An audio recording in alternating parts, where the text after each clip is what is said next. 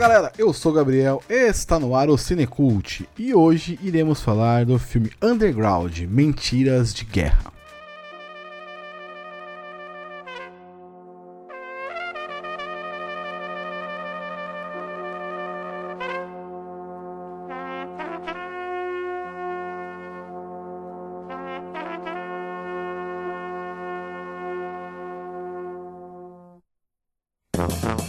Bom, explicando um pouquinho da escolha do filme antes de falar sobre ele, é, como nós estamos em período maravilhoso de Copa do Mundo, World Cup Brasil, é, é, World Cup Qatar, né? Não é nem Brasil. Eu pensei em fazer filmes em que o Brasil, filmes de países que o Brasil vai encontrar durante a Copa. Então teremos um filme, no caso, o Underground, que é um filme sérvio, teremos outros um filme sueco e um filme sueco não, suíço e um filme camaronês, por enquanto. Aí assim como se o Brasil avançar nas nos, nas fases, teremos outros filmes e muito mais. Bom, é isso. Vamos lá, vamos para começar aqui fazer a ficha técnica do nosso maravilhoso filme do dia. É, falando um pouquinho do filme Underground, ele é um filme de 1995, é do diretor Emil Kusturica, eu acho assim que fala, não sei se pronunciei corretamente.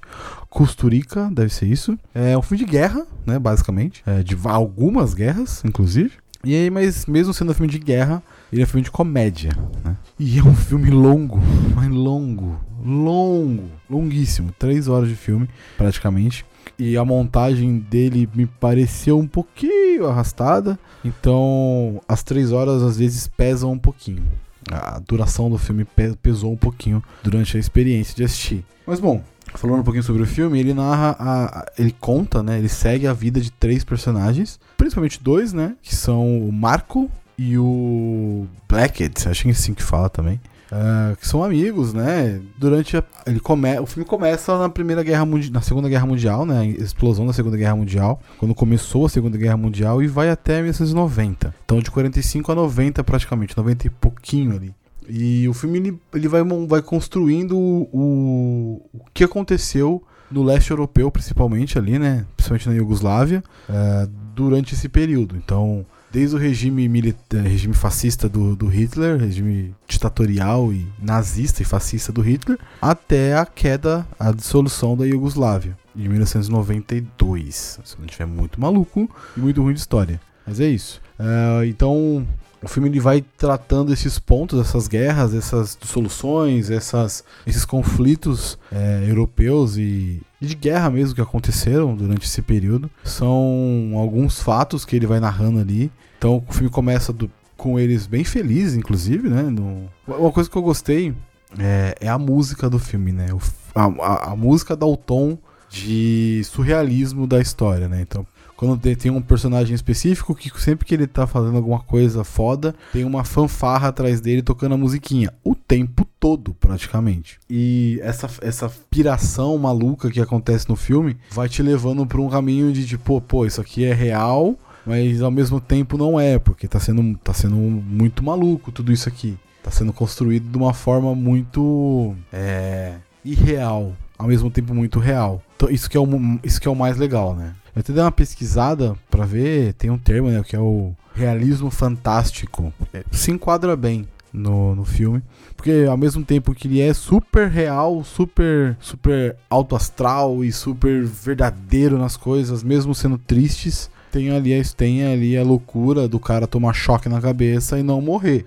Tomar, não só tomar choque, tomar horas e horas de choque na cabeça e ficar ok, de boa. E depois um outro personagem dá um choque na cabeça e morre. É, é uma loucura controlada, digamos assim. Mas o filme, ele. Eu não quero contar muito do filme porque é uma história real, né? Então são histórias reais, né? Histórias reais que eu digo assim, dos fatos que aconteceram. Então foi lá em segunda, na Segunda Guerra Mundial, é, depois teve a dissolução da Iugoslávia, aí no período ele teve outras guerras, outros conflitos que aconteceram, principalmente na Sérvia que é com o povo sérvio, né, o povo jugoslavo. Mas eu gostei do filme, acho que esse é o ponto principal. Eu gostei, eu achei um filme muito bem feito. Eu achei um filme é, historicamente muito rico e visualmente. Assim, você precisa ter uma, uma bagagem histórica boa para entender muita coisa do que tá acontecendo ali. Admito que tem alguns fatos e alguns momentos que eu boiei totalmente, porque também não tem como absorver toda a história que está sendo falada ali. Eu acredito que eu não peguei 90% da, das referências e do, do que o diretor quis passar nessa primeira assistida. Talvez tenha que assistir mais algumas vezes para conseguir captar tudo o que foi tentado passar ali, né? Tudo que o diretor quis mostrar nesse filme. Mas tirando esse fato, esse ponto, é um filme bem legal. Um filme, apesar das suas três horas de, de, de duração, ele te, encaminha de um jeito que você vai indo e você vai querer saber o que tá acontecendo, o porquê que tá assim, o que vai acontecer com esses personagens, o porquê que é, a história tá tomando esse caminho, esse rumo. São três personagens principais, como eu tava falando no começo. Uh, e tem o Marco, tem esse Blackhead e tem a, a namorada, a, a uma atriz muito famosa, que eles se apaixonam, que eles querem namorar e tudo mais. É a Natália, Natália.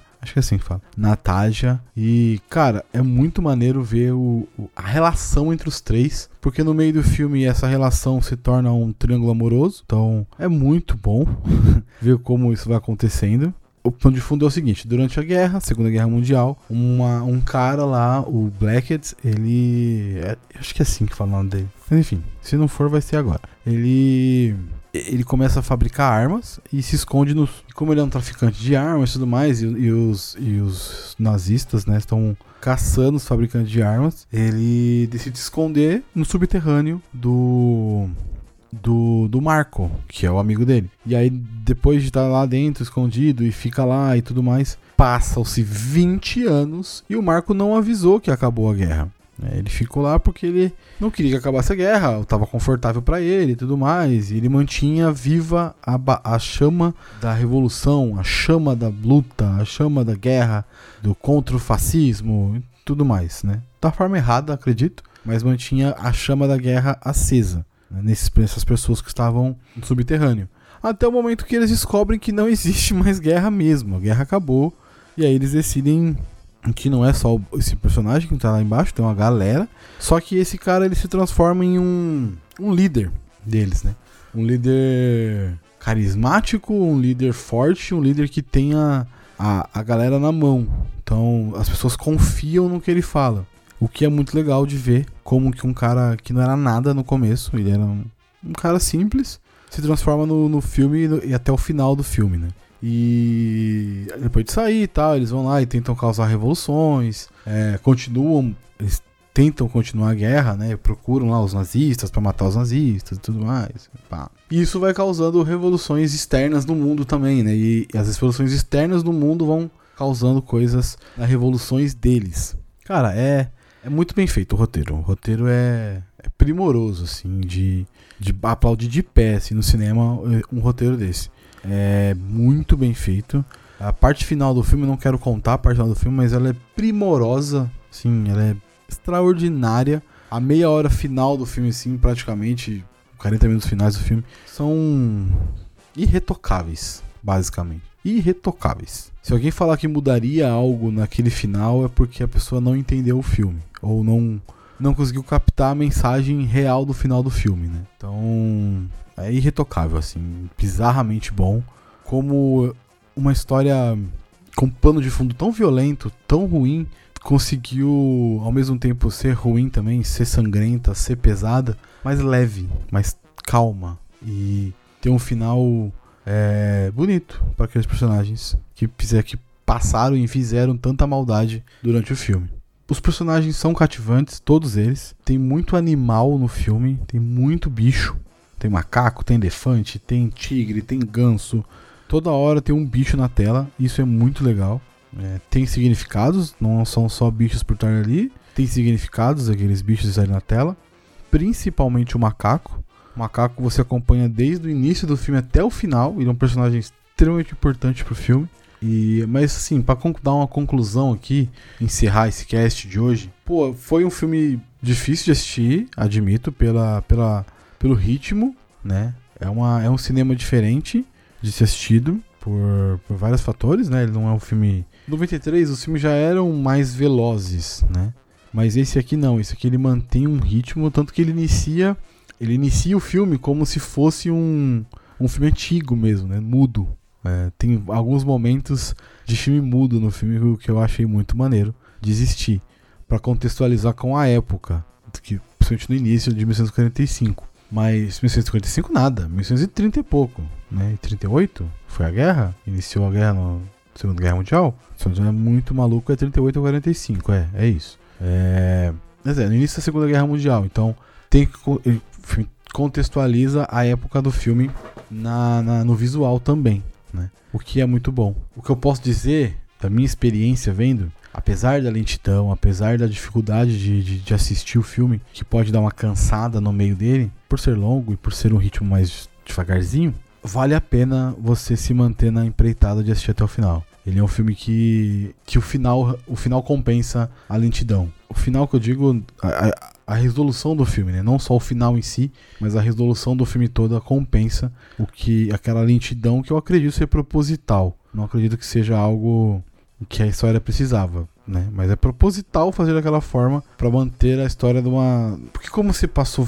a minha, minha visão, tá? Agora, tudo aqui é minha visão, obviamente, né? Mas esse momento é realmente o que eu acredito que seja a ideia do cara. Como é um filme que as pessoas ficaram presas no tempo por 20 anos, acreditando em existir uma guerra que já acabou há muitos anos, a ideia do cara é manter o, o as pessoas na mesma na mesmo, no mesmo sentimento da época, talvez. Trazer essa lentidão pro filme e pros personagens é, e, e, essa visão que os personagens porque nenhum personagem no meio do filme ele evolui, basicamente. Ele inicia de uma forma e termina da mesma forma. Eles não têm uma evolução de personagem, né? Tem no finalzinho ali uma pequena evoluçãozinha, mas a maioria inicia de uma forma e termina da mesma forma, né? Então, eu acredito que é muito por conta desse negócio deles terem ficado presos durante 20 anos no baixo do, no subterrâneo da, da, casa do cara. E a ideia do maluco é essa, do diretor era essa, era manter essa pegada de 30 e pouco em 95.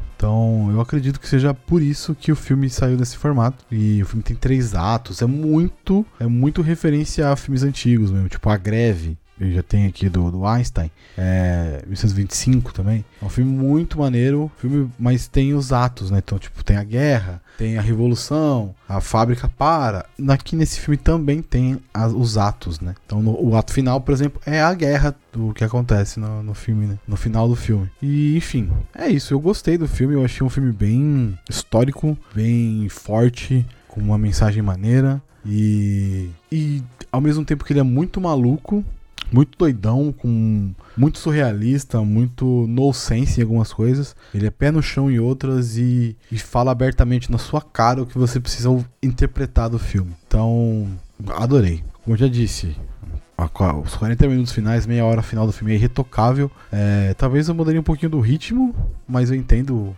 o que o porquê. É isso. Gostei do filme. Vai ter agora um filme de das Suíça? Isso, é o filme Olga, 2021, que é um filme que eu achei legal para falar, que é uma história real também. E o maravilhoso Muna Munamoto, para falar sobre um filme do cinema camaronês. Munamoto de, 90, de 75. E é isso.